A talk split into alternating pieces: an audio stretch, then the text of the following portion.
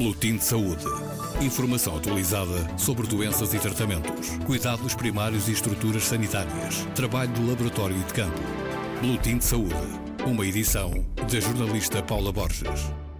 O lema deste ano da ONU-SIDA para a jornada de sensibilização e ação face ao VIH e ao Síndrome de Imunodeficiência Adquirida, a SIDA, é Viva a Vida de forma positiva, conhece o teu estado. Ou seja, acaba por ser um apelo, um desafio para que todos façam o teste. Em 2017, calcula-se que no planeta vivessem 36,9 milhões de seropositivos e que 21 milhões estivessem em tratamento tratamento com antirretrovirais. Ao longo de todo o ano, 1,8 milhões de pessoas infectaram-se com o vírus de imunodeficiência humana. Nos países de língua portuguesa, as realidades são muito distintas. No topo, mas com enormes progressos nos últimos anos, está Moçambique, onde a taxa de infecção pelo VIH rondará os 13%. Bem diferente é o quadro em Cabo Verde, onde a taxa estimada é entre 1,1 e 1,7% da população,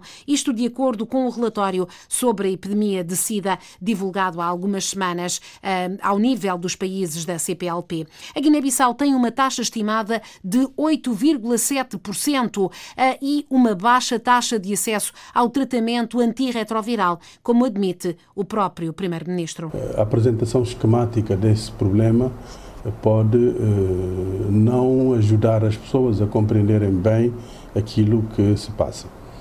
É que o país esteve sob sanções depois uh, do golpe de 2012 e essas sanções prejudicaram enormemente, na verdade, o relacionamento do país com várias instituições internacionais, nomeadamente com as instituições que uh, ajudam nesse domínio. Portanto, nós estamos a recuperar pouco a pouco. E uh, para além dessas, desse, desse aspecto, nós, o país também esteve sob sanções, como sabem.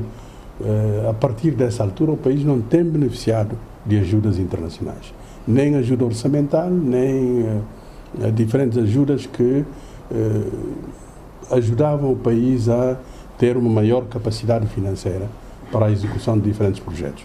Portanto, a partir dessa situação, portanto, houve um desbloqueamento em 2015, mas depois eh, houve novamente uma situação eh, de bloqueio.